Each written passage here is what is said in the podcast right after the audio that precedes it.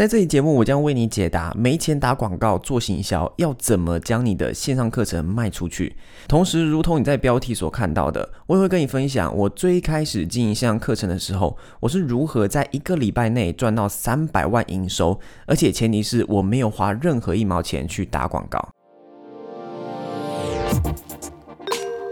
你正在收听的是知识变现致富圣经。与你分享如何把握三千五百亿美元的线上教育产业，透过线上课程达到知识变现。Hello，你好，我是 Jerry。很多人刚开始经营线上课程，或是根本完全还没开始的时候，就会先担心说，他身上没有太多的预算，所以他没有钱可以去打广告做行销，没钱打广告，也没有粉丝，这样要怎么获得客户？要去哪里找到会购买我们课程的学生呢？没有粉丝这个部分，我们在前一集有讲过了。这集我主要想要专注的点是针对没钱打广告的部分，因为就像我前面说的，我透过线上课程赚到的第一个三百万，并没有花任何一毛广告费。那这个问题的答案，如果要长话短说，其实用一句话就能解答了，就是先预售课程，你就有资金去制作课程，以及后续为课程打广告做行销了。好，那今天节目就到这边。喂，没有啦，还有很多东西要跟你分享。其实很多人在刚开始就担心说没有资金打广告，我个人是觉得这其实不是一个问题，这问题并不成立。因为我通常都不会建议学生刚开始就先用付费广告的方式去宣传课程，其中一个原因也是因为真正非常熟悉付费广告的人其实不算多，大部分的人不是完全不懂，不然就是只懂表面而已。所以刚开始也不需要去浪费钱在不熟悉的广告上面，而是先用免费的方式去获得第一批的学生，然后像我刚才说的，先预售课程，你就有资金去做后续的规划。当你课程正式上线了，你也将课程的销售漏。斗和跟进系统都建立完整了，这时候你再去学习打付费广告，或是外包请人代操广告，你的投资效益才会比较大。不过当然也有少数人本身就非常熟悉广告的投放操作。如果你是属于这群人，那你一开始确实也是可以先挪出一些预算在广告上面，去取得你刚开始的目标客户名单。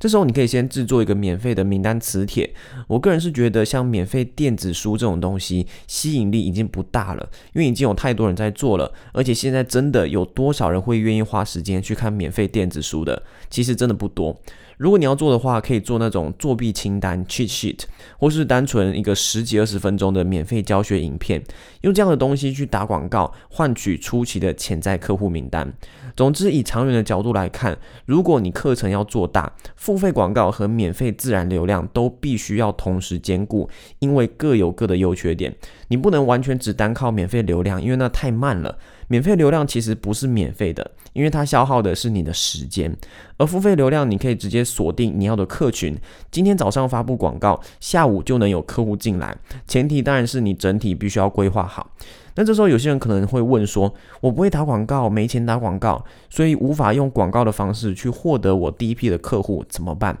其实前一集节目我有分享了一个透过社群媒体的方法，那这一节目我就来跟你分享另一个更快的方法，也就是利用杠杆的原理，跟 YouTuber 网红 KOL 合作，透过价值交换达到互惠的作用。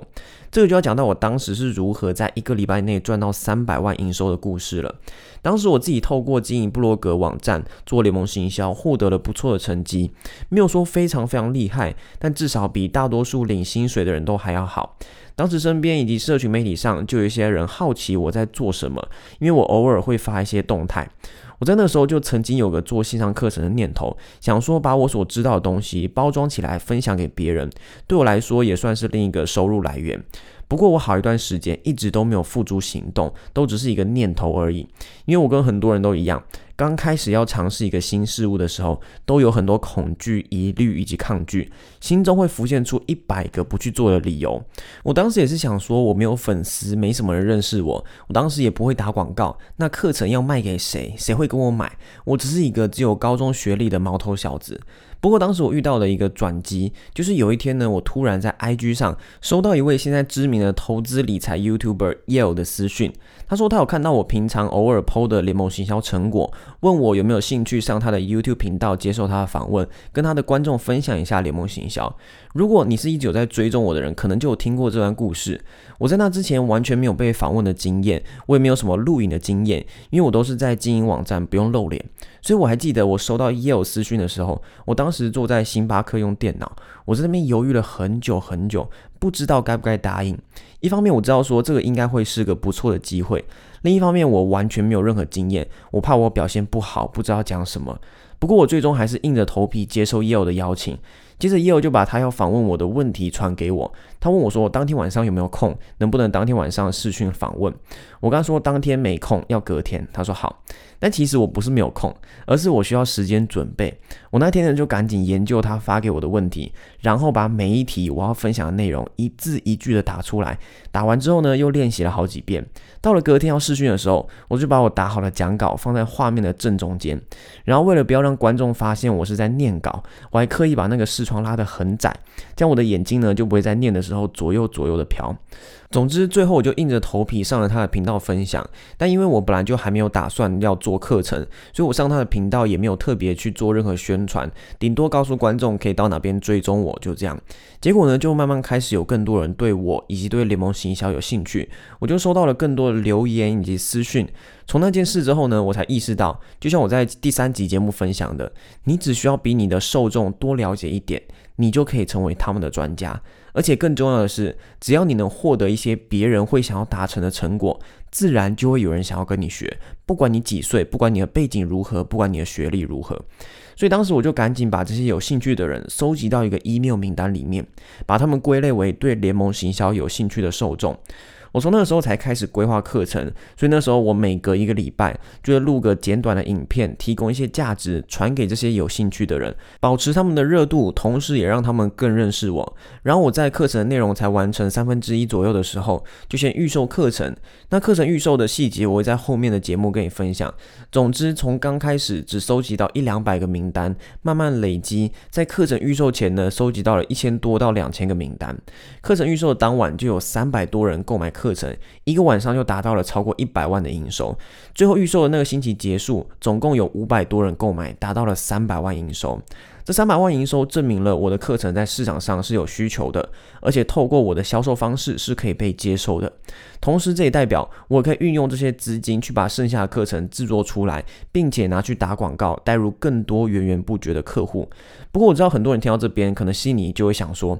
Jerry，你能获得这样的成果，还不是靠 Yo 的帮忙？如果你是这样想的，你只说对了一半。确实，我的运气可能还不错，刚好有 YouTuber 愿意跟我合作。但你要知道，我原先跟 Yale 也完全不认识，只是在 IG 上互相追踪而已。所以 Yale 会来找我，绝对不是他想要帮我。因为每个人一定都有他自己的利益，他会来找我的主要原因是因为他在经营 YouTube，他需要内容，他需要分享，这样才能为他的观众提供价值，同时也吸引到更多的粉丝。你不要看他现在有十六万的订阅数，好像很厉害。他当时邀请我的时候，如果我没有记错的话，好像才两万多的订阅而已。他也是慢慢努力上来的。至于我自己，我能抓住这样的机会，并且有效的让观众认识我、相信我，并且购买我的产品，还是得付出很。多很多的努力，认识我的人就知道我是一个很内向害羞的人。就像我在前面分享的，我连最初接受他的邀请都犹豫了很久，因为我完全没有任何经验，所以我有很多恐惧。从接受 Yale 的邀请开始，对我来说都是不同的挑战。所以其实我一直都很认同一句话，就是你越努力，你就越幸运。在某种程度上，运气是可以被创造的。简单来说，我们各有各自的利益，只是刚好我们都有价值可以提供给对方。透过各自的努力，达到一个互惠的成果。他获得他需要的东西，我获得我需要的东西，这就是合作。很多人刚开始会觉得自己还是一个 nobody 的时候，很难找到合作对象。但如果你换个角度去思考，先替对方着想。当你学习先将别人的利益优先摆在前面的时候，你会发现要找到合作对象其实不难。简单来说，就是对的方法加上对的努力，再加上一些机运。而且你刚开始也不需要想说一定要找多知名的人合作。就像当初我跟 yo 合作的时候，他的订阅数才两万多，但就能为我带来初期我所。需要的潜在客户。重点是你找的合作对象，他必须是跟你的领域相关才有用。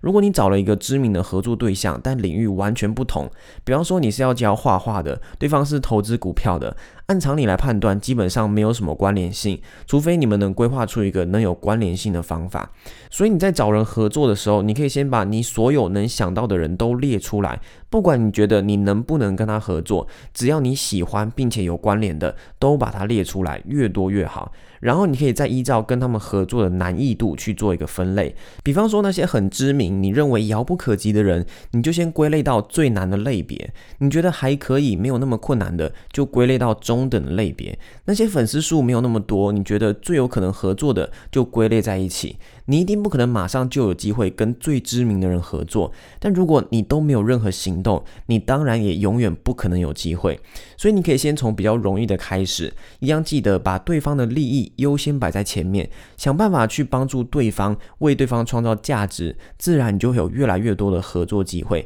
然后慢慢一层一层的爬上去。这就是我这一节目想要跟你分享的。没有钱打广告是一个不成立的问题，因为你可以透过免费的方法去获得你第一一批的客户预售课程，然后你就会获得你所需要的资金去制作以及行销你的课程了。下一期节目我将跟你分享另一个很多人的疑问：如何处理课程抄袭与盗版问题。